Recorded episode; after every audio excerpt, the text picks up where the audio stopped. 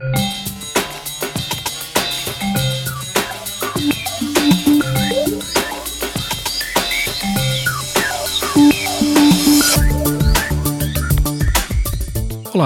meu nome é Maximiliano Andriani e está começando mais um episódio da série O Desenvolvedor do Futuro. Nesse episódio, uh, concentraremos nossas energias sobre a experiência do usuário. Não vamos falar necessariamente o que, é o UX. A ideia é mostrar um pouquinho como que a gente aplica algumas dessas ferramentas e processos de UX na realidade da Bicomics. Sabemos que o produto tem que ficar minimamente funcional. Esse objetivo precisa estar bastante claro para todos os envolvidos e todas as áreas da empresa. Alguns pontos podem ser um pouquinho problemáticos, como ah, a gente precisa deixar as telas ah, funcionais. O que é uma tela funcional? Uma tela com uma boa usabilidade, uma tela que ela não tenha só eficácia, ela tenha também eficiência. A gente precisa melhorar a comunicação entre todos os times e todos os, os setores da empresa. E a gente precisa melhorar também a relação entre desenvolvedores e usuários. O que, que é isso? é trazer para o time de desenvolvimento quais são as situações que os usuários mais têm problemas de executar. De repente um vídeo, de repente mostrar uma entrevista e fazer com que essa informação chegue bruta para o time de desenvolvimento. Na maior parte dos cenários, a gente tem uma relação entre PO, analista técnico e desenvolvedor. Então a gente tem muitas pessoas passando nesse caminho e a informação ela vai sofrendo ruídos, ela vai sofrendo transformações, como um telefone sem fio. Então se a gente conseguir pegar um pouquinho da informação bruta, quais são as reais dores que a gente identificou, onde o usuário não está conseguindo clicar e trouxer isso para o time, a gente consegue fazer com que o desenvolvedor realmente entenda e o time de desenvolvimento possa pensar em soluções. Uh, diante desse problema do telefone sem fio, uh, o que você, desenvolvedor, pode fazer para melhorar esse processo?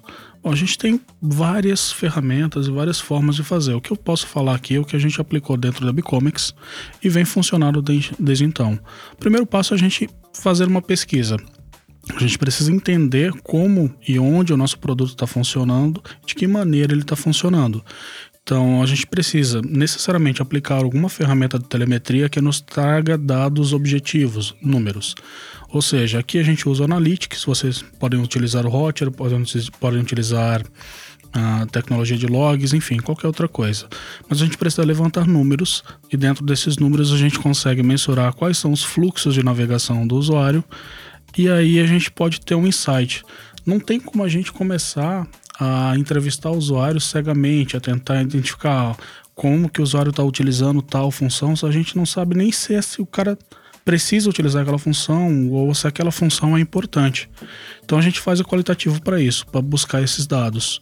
Depois que a gente tem esses dados qualitativos, a gente começa a buscar algumas anomalias. Por exemplo, se a gente mapeou que a gente tinha um fluxo de navegação, que o usuário deveria fazer um cadastro A, depois ir para a tela B, apertar no botão C e realizar uma tarefa. E o usuário não está fazendo isso, ele está fazendo um contorno muito maior, então a gente tem uma anomalia nesse sentido. Então isso já é evidência suficiente para a gente começar a a fazer uma investigação um pouquinho mais profunda. Aí a gente entra na pesquisa qualitativa. O que, que é isso? É entrevistar o usuário, se for possível. Ah, a gente trabalha com usuário interno? Legal, levanta a bundinha na cadeira, vai lá na, na cadeirinha do pessoal do operacional, conversa com o cara. Então, se a gente, ah, mas eu não trabalho com meu usuário, meu usuário fica em outro lugar. Cara, tem Skype, Hoje em dia tem internet, a gente consegue trabalhar com usuário de uma forma muito fácil. A gente tem ferramentas gratuitas como Hotjar, a gente tem formulários SurveyMonkey que a gente pode utilizar e disparar para a base inteira. Então, formas de fazer tem como e não é muito difícil. Legal, depois que a gente conseguiu pegar um pouquinho dessa qualitativa, que é o que? Uh, ver o que, que o cara está trabalhando, entender um pouquinho a dor, se for o caso, gravar uma entrevista, se for o caso, convidar um cliente para vir dentro da empresa e conversar com ele, apresentar ele para o time de desenvolvimento e fazer o cara dar uma palestra sobre o que, que o cara faz. Isso é bem, é bem comum, sabe? O cara explicar um pouquinho do negócio dele faz com que o desenvolvedor entenda: poxa, eu estou fazendo uma ferramenta que o cara está usando nessa etapa da atividade dele e ele está usando assim, assim, assado. Então, talvez algo, alguma melhoria que a gente está pensando e discutindo aqui dentro, a gente consegue enxergar que ela não é importante para o cliente. E de repente outra coisa que a gente está menosprezando, a gente percebeu que é aquilo que o cliente quer e somente aquilo, ele não precisa de nada mais. Então a gente consegue simplificar os nossos produtos dessa forma. Beleza, a gente já fez a nossa pesquisa, conseguiu coletar dados. O que mais? O que acontece agora? Um dos pontos que a gente citou era a comunicação, né? Isso eu tenho que propagar. Você coletou essa informação, tem esse dado, isso tem que chegar no desenvolvedor, isso tem que chegar no PO, isso tem que chegar no analista, isso tem que chegar no comercial, isso tem que navegar pela empresa inteira. Então, ah, é difícil fazer isso? Não é, cara. Faz uma pastinha de rede compartilhada.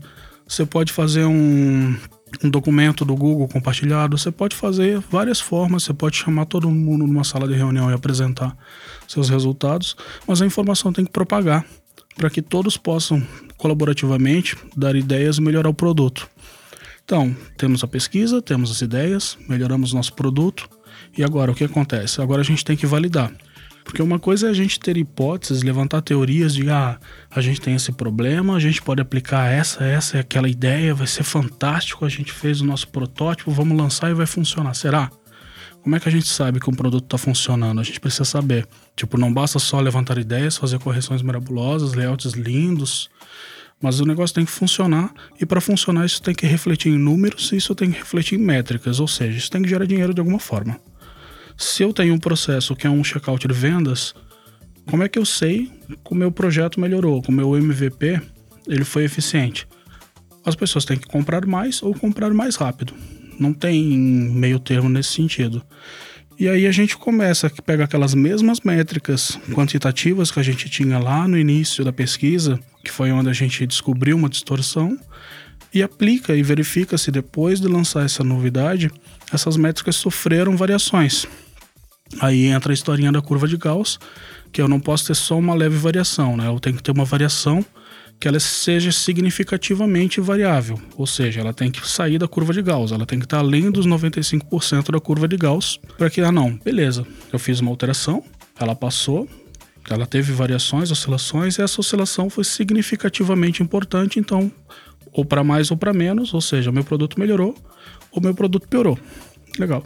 Não tem problema o produto piorável. É muito normal a gente identificar uma aberração, a gente ter uma ideia, a gente validar um protótipo e descobrir que a nossa ideia foi terrível. Isso é uma coisa válida. A gente descobriu agora o que não funciona e vamos voltar para a prancheta, desenhar de novo e tentar de novo. É melhor a gente descobrir agora que não funcionou do que a gente esperar várias, várias incrementações, várias atualizações para lá no final do ano descobrir que a minha empresa está indo para falência, eu não sei porquê. Bom, pessoal, é isso tem muito mais assunto para a gente conversar sobre o X, ou sobre problemas e processos que a gente vive aqui no dia a dia da Bicomics.